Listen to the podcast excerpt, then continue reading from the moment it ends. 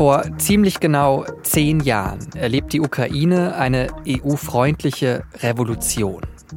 Monatelang demonstrieren damals teils Hunderttausende in Kiew für eine engere Bindung der Ukraine an die EU.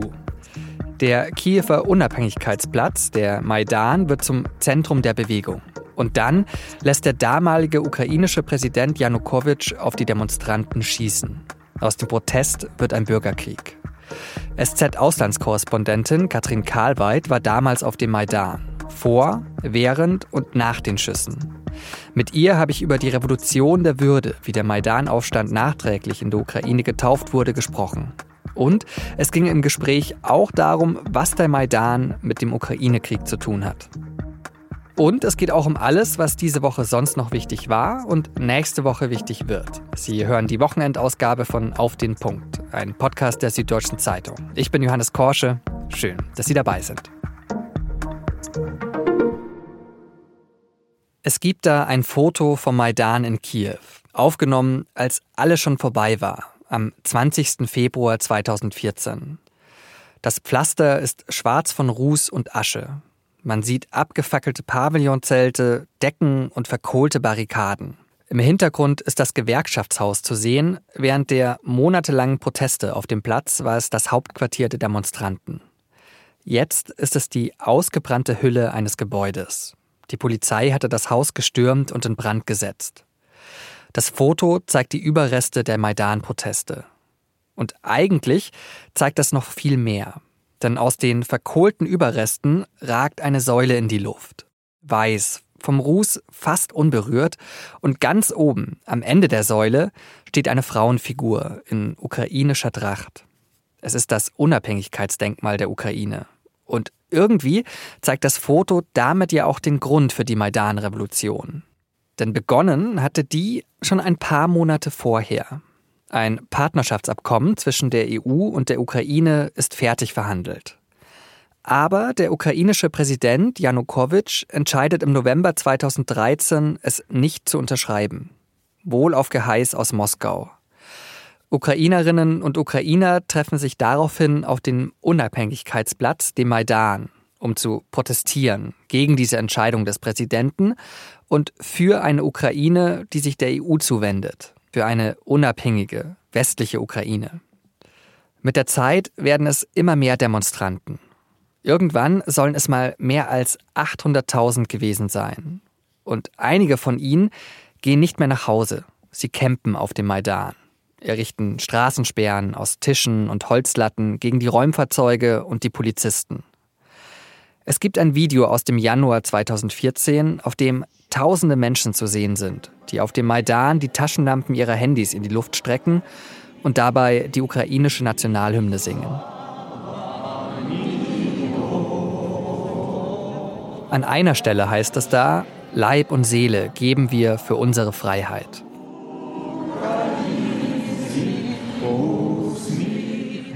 Am 18. Februar beginnt die Polizei, die Proteste gewaltvoll niederzuschlagen.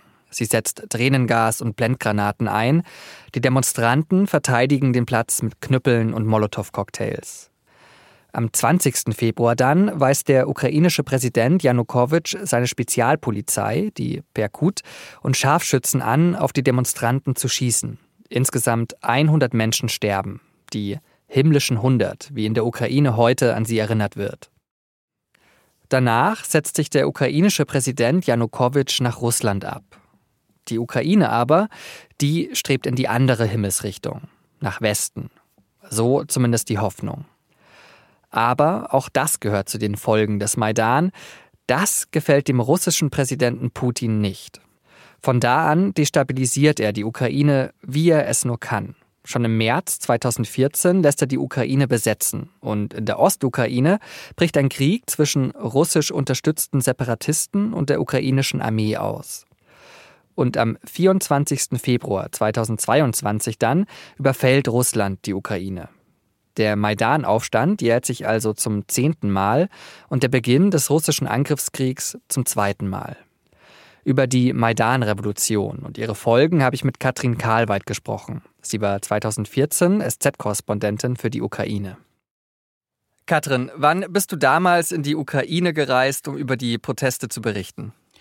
Ich bin ja Ukraine-Korrespondentin gewesen seit 2012. Ich war also sowieso regelmäßig in der Ukraine und kurz bevor der Maidan-Aufstand begann, im Herbst war ich tatsächlich in Vilnius, wo der damalige Präsident Janukowitsch über das EU-Assoziierungsabkommen verhandelte und schon damals wurde klar, er würde es nicht unterschreiben. Wenige Tage, wenige Wochen später begann ja dann der große Maidan. Also ich war eigentlich von Anfang an dabei. Und war das für dich dann auch schon absehbar, dass sich so eine Protestbewegung entwickeln könnte in der Ukraine? Also vorher nicht, zu diesem Zeitpunkt, als Janukowitsch eben dieses Abkommen mit der EU nicht unterzeichnete. Merkel war damals noch da, irgendwie die halbe, halbe EU war da, das war alles ein Big Deal. Wirkte das eher wie eine Auseinandersetzung zwischen Großmächten unter dem Schatten des russischen Einflusses, weil Putin natürlich da heftig an den Strippen zog. Und als dann der ähm, Journalist Mustafa Nayem, den ich auch persönlich kannte, irgendwann einen Facebook-Post absetzte, wir gehen heute Abend auf den Maidan, bringt was Warmes zum Anziehen mit, wir, wir treffen uns dort, war das am Anfang Anfang nicht klar, dass aus 20, 100, 500 Menschen innerhalb von drei Monaten eine Massenbewegung werden würde. Das ging dann aber sehr schnell. Also innerhalb von einer Woche standen da jeden Tag 10.000 Leute. Und dann ja auch du. Wie war denn damals die Stimmung? Also bevor es zu diesen Schüssen kam, wie war die Stimmung auf dem Maidan? Also man muss dazu sagen, das wird immer gerne vergessen, es gab ja davor auch schon Gewalt. Es gab einen ersten Versuch, diese Demonstration auseinanderzutreiben im, im, im Spätherbst mit Gewalt. Es gab Versuche, das Ganze zu unterminieren im Januar. Es hatte davor auch schon Tote gegeben. Die ganze Zeit war es aber eigentlich eher so eine Art Happening-Charakter. Also man stand da irgendwie mit drei Unterhosen und fünf Anoraks, Tag und Nacht. Es war ja Winter in der Ukraine, also minus 20 Grad oder so.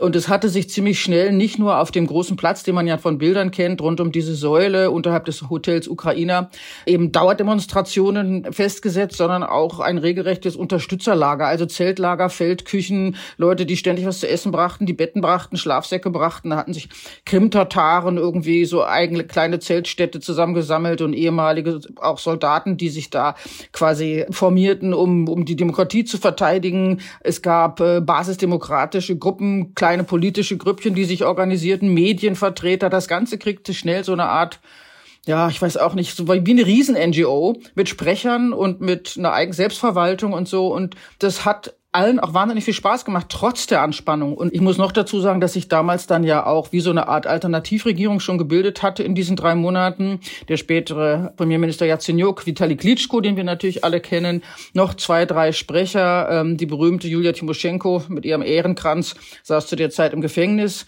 Und die hatten dann im Grunde so eine Art Sprechergruppenfunktion übernommen für den ganzen Maidan. Jetzt hast du vorhin schon gesagt, dass ehemalige Soldaten auf dem Maidan waren, Krim-Tataren, aber gib uns noch einen kurzen Einblick, wer da auf die Straße gegangen ist und warum. Im Nachklang wird ja immer gerne behauptet, das Ganze sei erstens von der CIA organisiert, zweitens von den USA finanziert und drittens von den Rechten sozusagen mobilisiert worden. Es gibt immer die sehr viele Berichte über den sogenannten Pravi Sektor. Das war also den rechten Sektor. Das war eine Gruppierung, die sich tatsächlich aus Nationalisten zusammensetzte, die auch einen später so eine Art bewaffneten Arm hatte. Die waren aber nicht dominant. Die waren eine von wahnsinnig vielen Gruppen. Sind übrigens hinterher bei den Wahlen, den ersten Wahlen dann nach der Flucht von Janukowitsch auch irgendwie haben die drei Prozent gehabt also die rechte Unterwanderung des Maidan ist ein Mythos. Das war eine gesellschaftliche Bewegung aus allen Bevölkerungsschichten. Da standen Omas, die irgendwie Kascha oder oder Borsch gebracht hatten. Da standen natürlich wahnsinnig viele Studenten. Da waren aber auch ganze Familien. Also ich habe Freunde gehabt, deren Eltern mitgingen oder Eltern, deren Kinder mitgingen. Und es war zunehmend auch eine Bewegung aus dem ganzen Land. Auch das wurde ja lange dementiert. Tatsächlich waren aus dem Westen mehr mehr Aktivisten in, in Kiew als aus dem Osten. Das stimmt. Aber es gab auch kleine Maidans. Es gab ja nicht nur in Kiew ein Maidan. Es gab natürlich auch in Städten des Ostens, in Dnipro oder in Kharkiv gab es kleine Maidans. Es gab selbst da, wo dann später der Krieg ausbrach, im Donbass, gab es sozusagen Solidaritätsbewegungen. Also es war eine Bewegung, die das ganze Land ergriff. Im Westen, Lemberg, gab es regelrechte Busunternehmen, die immer, dann nahmen die Leute frei wochenweise, dann machte jemand anders für sie äh, Dienst oder ging zur Arbeit und dann fuhren die eine Woche auf den Maidan, standen da, demonstrierten, kochten, keine Ahnung, bauten Barrikaden und fuhren wieder heim, bis die nächsten dran waren. Also es war wirklich eine, es war eine richtig große Welle.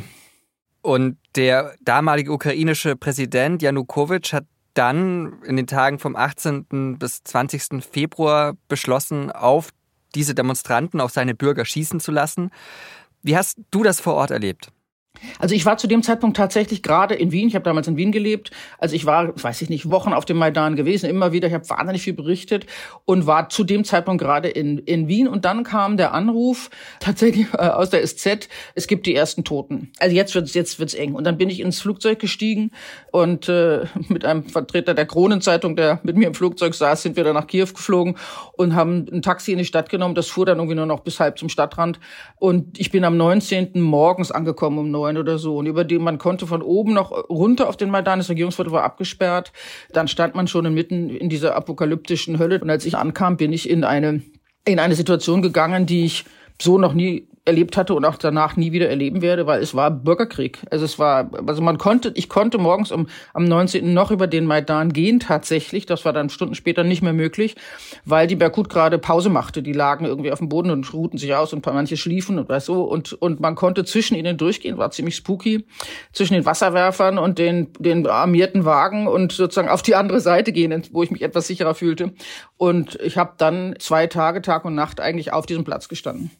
Und wie sind diese Berkut-Leute denn vorgegangen? Ich habe in einem Text von dir gelesen, dass den Demonstranten ja regelrecht Fallen gestellt worden sind.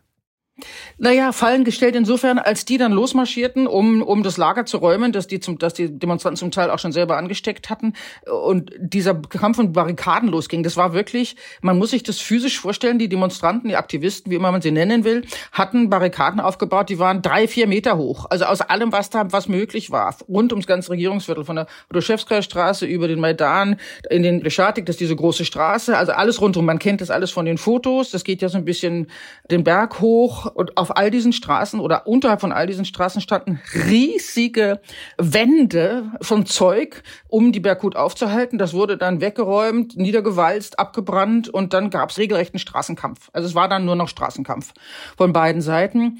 Und ähm, Fallen gestellt wurden insofern als auf den Dächern der Post des Hotel Ukraine, auch aus den Fenstern im Übrigen und wohl noch von einigen anderen Dächern Scharfschützen der Berkut auf die Leute zielten, die auf dem Platz versuchten, ähm, sich sozusagen nach vorne zu bewegen, auch Leute zu retten, gegen diese Spezialkräfte zu, sich zu wehren, zu kämpfen, ihre eigenen Leute zu schützen. Und wenn die dann zum Beispiel hochkrochen, diesen Berg, wurde, wurden Einzelne erschossen, dann rückten andere nach, um sie zurückzuziehen. Also dann robbte man irgendwie diese Straßen hoch, suchte Schutz zwischen irgendwelchen dünnen Bäumchen, die da standen. Dann wurde der nächste angeschossen. Es war ein Blutvergießen auf dem Platz, mit also richtiger Straßenschlacht sozusagen, von oben schossen die Scharfschützen rein.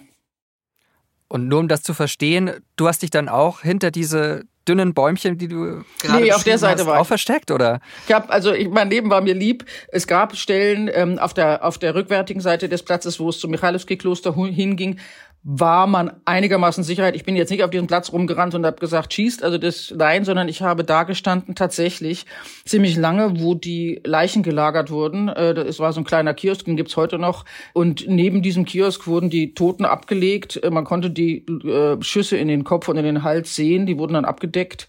Ab und zu kam jemand und hob diese Decken hoch, um sich zu vergewissern, dass da wirklich diese Leichen liegen. Es war eine unglaubliche Situation. Und von hinten schoben dann auch immer Privatwagen nach, die Verletzte ab abholten und rausfuhren, soweit das überhaupt möglich war, oder wegtrugen, rennend den Hügel hinauf mit so selbstgemachten Tragen.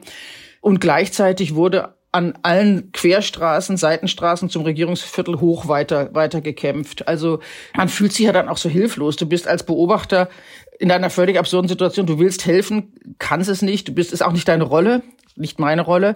Äh, aber als Beobachter fühlt man sich schlecht, wenn rings um einen Menschen verbluten. Also es ähm, war, äh, es war sehr es war auch sehr belastend, also auch lange noch danach. Hm. Nach diesem, ja, wie du beschrieben hast, Bürgerkrieg wurde ja dann mit dem ukrainischen Präsidenten ein Abkommen ausgehandelt, das aus dieser Situation irgendwie herausführen sollte. Aber das hielt ja nicht lange, oder?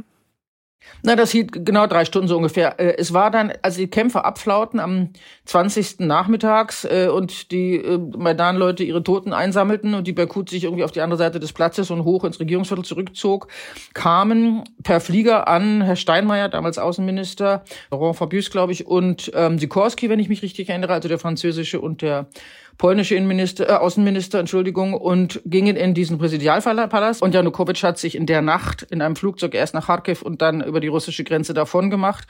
Und am nächsten Tag, man wachte auf, er war weg. Die Leute standen da, schauten sich irgendwie ratlos an. Ja, was jetzt? Dann gab es wieder Versammlungen auf dem Maidan. Dann wurde Julian Timoschenko aus dem Gefängnis geholt, wurde dann im Rollstuhl, weil sie so schräges Rückenleiden hatte, mit auf die Bühne gefahren. Dann standen die da oben alle. Unten Zehntausende von Menschen, alle Kameras der Welt auf diese Leute gerichtet.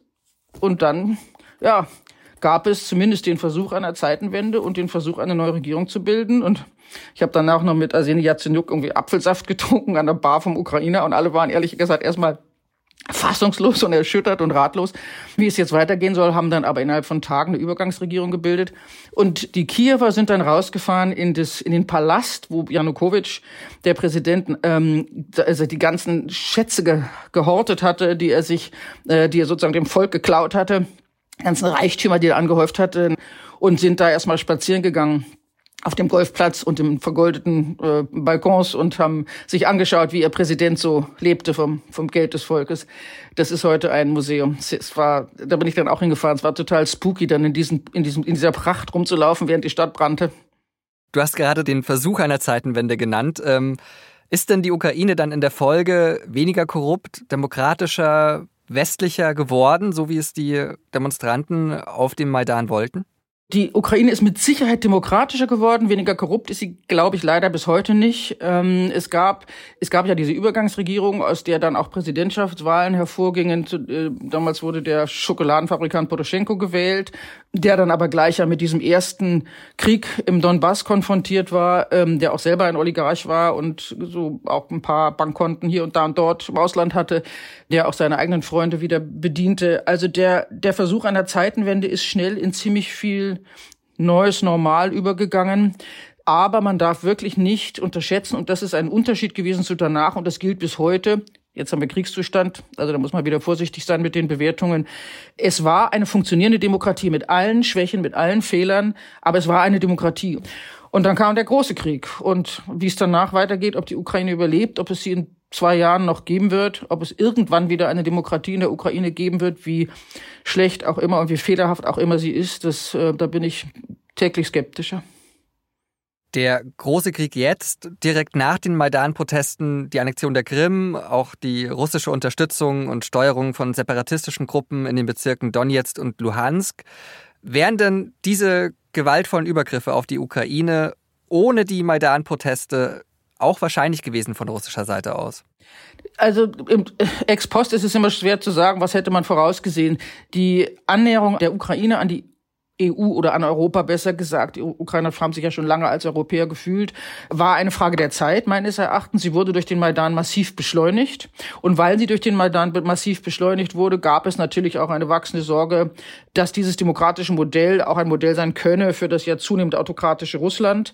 Wenn man sich aber die, diese Allmachtsfantasien von Putin heute anschaut, die, die sein Geschwafel über die historische Rolle äh, Russlands und die Tatsache, dass er die Ukraine sowieso nie gegeben habe und, und, und, und, dann kann man sagen, das hat er sich im Nachhinein zusammengedichtet. Allerdings hat er das ja auch schon vor 10 und vor 15 Jahren gesagt und nicht erst 2014. Also äh, ich glaube, dass die Entwicklung in der Ukraine die Paranoia von Putin verstärkt hat, dass die Annexion des, der Krim möglicherweise auch eine, eine direkte Reaktion auf den Maidan war, dass aber der große Krieg jetzt und die Infiltration auch des Ostens, der Versuch einer, einer ja auch sehr frühen Annexion des Ostens Teil eines großen Plans ist. Dann als Fazit, was bleibt von den Maidan-Protesten? Ich habe zum Beispiel gelesen, dass es wie eine Neugründung des Staates der Ukraine verstanden wird im Rückblick. Stimmt das oder wie würdest du das sehen? Der Maidan plus das, was danach kam, also diese Zeitenwende plus plus plus, hat ein, ein komplett neues Selbstverständnis der Ukraine als, als Nation, als, aber auch als, vor allem auch als Gesellschaft begründet. Und das ist der große Vorteil oder der große, das große Vermächtnis dieses, dieses mehrmonatigen Volksaufstandes. Mindestens genauso wie die Tatsache, dass man plötzlich wenige Wochen nach dieser Euphorie, die es ja war, anfangen musste, das Land zu verteidigen gegen, gegen russische Truppen. Und dieses Gefühl, dass man was schaffen kann, dass diese Gesellschaft einen solchen Regierungswechsel, einen solchen Regimewechsel schaffen kann, dass, dass auch der Widerstand gegen eine usurpatorische Macht möglich ist, wenn man zusammenhält. Das ist der Gründungsmythos. Also dieser gesellschaftliche Zusammenhalt, sowas habe ich in meinem ganzen Leben noch nirgends gesehen. Und es gibt sehr viel Berichte über Korruption, alle zu Recht. Aber die Zivilgesellschaft funktioniert bis heute sowas von einwandfrei. Und ich kenne so viele Leute, die ihre Berufe aufgegeben haben, um Spenden zu sammeln, die an der Front sind bis heute und äh, Sachen hinbringen, die rumfahren und, und versuchen zu helfen, die Vereine gegründet haben, Notherbergen und so weiter und so fort. Und man hilft sich wahnsinnig gegenseitig. Und es ist zum anderen auch, und das ist auch ganz wesentlich, wenn es sie gab, und es gab sie, nicht bei dem Sprachenthema, das ist immer überbewertet worden, aber es gab eine eine Art Wasserscheide zwischen Ost und West, also zwischen dem russisch geprägten, auch kulturell geprägten Osten und dem eher von westlicher Kultur geprägten Westen. Das ist vorüber, das ist Geschichte. Also die Ukrainer verstehen sich heute als ein Land und der Donbass, den früher jemand in Lviv oder Tscherniev oder was weiß ich nicht wirklich interessant fand, wird heute als ukrainische Erde begriffen, für die man gemeinsam kämpft. Und wenn Putin eins geschafft hat, das ist nicht originell, aber wahr, dann hat er das Land geeint. Katrin, vielen Dank für das Gespräch. Bitte. Katrin Karlweit hat ihre Eindrücke von damals auch in einem beeindruckenden Text, zehn Jahre später, für die SZ aufgeschrieben. Große Leseempfehlung. Link dazu ist in den Show Notes.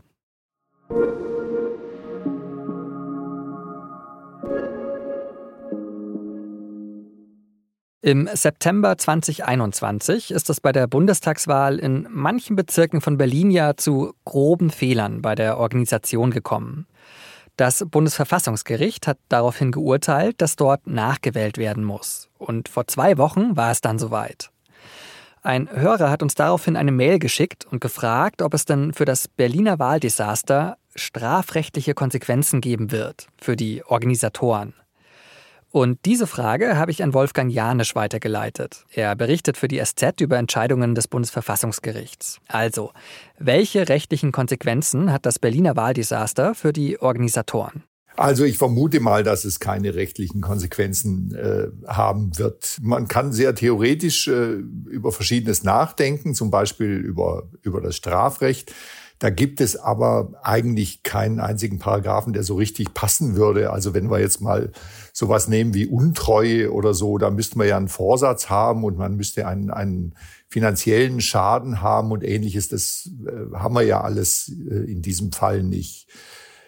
Es gibt noch einen anderen Ansatz oder einen anderen Überlegungspunkt. Das nennt sich Amtshaftung. Die kommt zum Tragen, wenn ein Beamter, eine Beamtin einen so groben Fehler begeht, der bei den Betroffenen dann auch zu einem Schaden führt.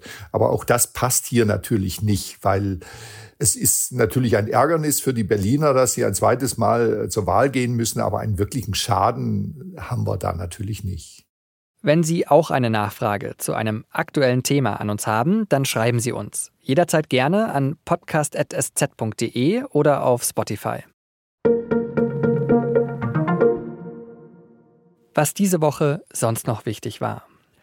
Die russische Armee ist in die Stadt Avdiivka im ostukrainischen Bezirk Donetsk vorgerückt. Wochenlang hatte die ukrainische Armee die Stadt verteidigt. Nach dem Abzug hat der ukrainische Präsident Zelensky in einer Ansprache gesagt, er appelliere an die Europäische Union, der Ukraine weiter zu helfen. Am Donnerstag hat das UN-Menschenrechtsbüro mitgeteilt, dass in der Ukraine seit Beginn des russischen Angriffs mehr als 10.000 Zivilisten getötet worden seien. Die tatsächliche Zahl liege aber wahrscheinlich sogar noch deutlich höher. Und wir schauen noch auf die Auswirkungen eines anderen Kriegs zwischen Israel und der Hamas. Im Roten Meer eigentlich ja kein direktes Kampfgebiet in dem Krieg, greift die Houthi-Miliz aus dem Jemen seit einigen Wochen Handelsschiffe an. Aus, wie sie sagen, Solidarität mit den Palästinensern. Deswegen hat die EU in dieser Woche einen gemeinsamen Marineeinsatz beschlossen. Auch Deutschland beteiligt sich dabei. Verteidigungsminister Boris Pistorius sagt dazu, von daher sind wir zuversichtlich, dass das erfolgreich sein wird. Und man muss noch mal sagen, worum es hier wirklich geht. Es geht um, natürlich um die Freiheit des Handels und der Handelswege und die Sicherung der Schiffe, die hier durchfahren auf der wichtigsten Handelsroute zwischen Europa und Asien. Bei dem Einsatz gehe es nicht darum, die Houthi auch auf dem Land zu attackieren, sondern darum, Drohnen und Raketen abzufangen, betont Pistorius noch. Eine deutsche Fregatte ist bereits auf dem Weg ins Rote Meer. An Bord sind etwa 240 Soldatinnen und Soldaten. Noch ein Blick auf den Sport, genauer auf die Deutsche Fußballliga, DFL. Denn da ist in dieser Woche ein milliardenschwerer Deal geplatzt. Eigentlich wollte die DFL nämlich Teile der Fernseherlöse in den kommenden Jahren vorab an einen Investor verkaufen für eine Milliarde Euro. Diese Pläne haben heftigen Protest der aktiven Fanszene, den Ultras in den Kurven, ausgelöst.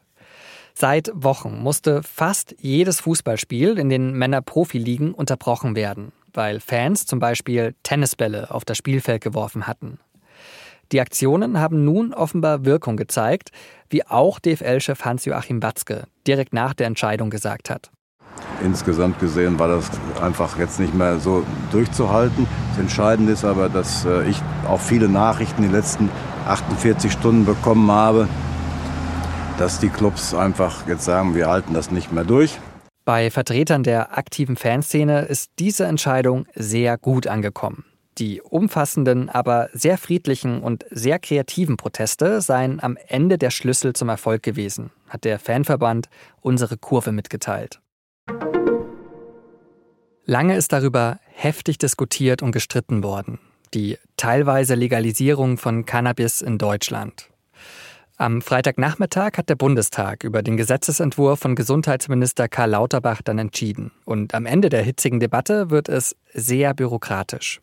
Abgegebene Stimmkarten waren 637. Mit Ja haben gestimmt 407. Mit Nein haben gestimmt 226. Enthaltungen gab es vier. Der Gesetzentwurf ist damit angenommen.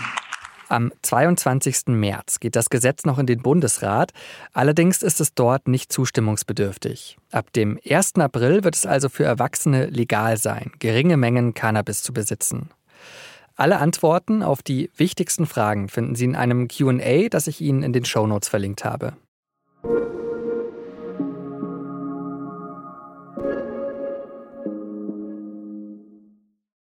Nachdem wir auf die letzte Woche geblickt haben, schauen wir jetzt nach vorn auf das, was kommende Woche wichtig sein wird. Das hat sich mein Kollege Leonardo Kahn angeschaut. Hi Leo. Hi Johannes, wir werden wohl immer noch viel über die USA reden, denn seit Mitte Januar laufen ja die Primaries der Republikaner und Demokraten, wie du es weißt, und am Dienstag wird jetzt im Bundesstaat Michigan gewählt. Das liegt im Norden direkt an der kanadischen Grenze. Auch da ist laut Umfragen Donald Trump der Favorit bei den Republikanern. Michigan wird dann die vorletzte Wahl sein vor dem Super Tuesday am 5. März. Da wählen an einem Tag 16 Bundesstaaten. Und weil die Vorwahlen ja so langsam entschieden werden und die Wahl dann in die heiße Phase geht, starten wir am Freitag auch unseren neuen US-Podcast.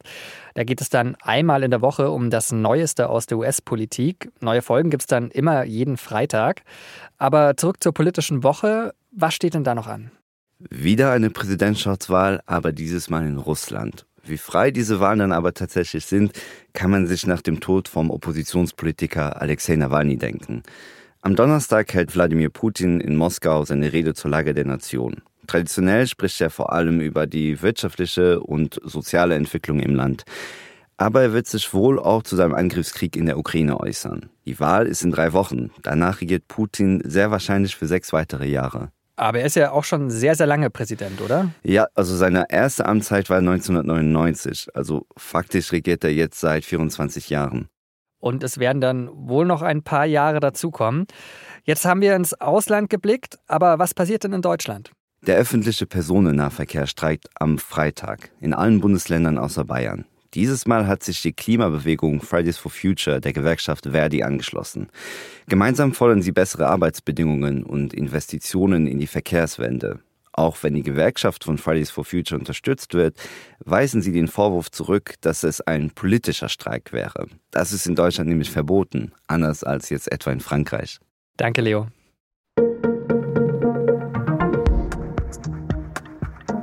Ein bisschen ist es noch hin, aber es ist eben auch eine besondere Veranstaltung für mich. Und dieses Jahr noch mal mehr. Die Oscars am 11. März. Und zwar deswegen besonders, weil die deutsche Schauspielerin Sandra Hüller gar nicht mal unrealistische Chancen hat, den Oscar als beste Hauptdarstellerin zu gewinnen. Mein Kollege Marcel Laskus ist in der Heimatstadt von Sandra Hüller im thüringischen Suhl ins Kino gegangen. Er hat dort, wie er schreibt, leisen Stolz erlebt, dass es jemand aus Suhl so weit gebracht hat.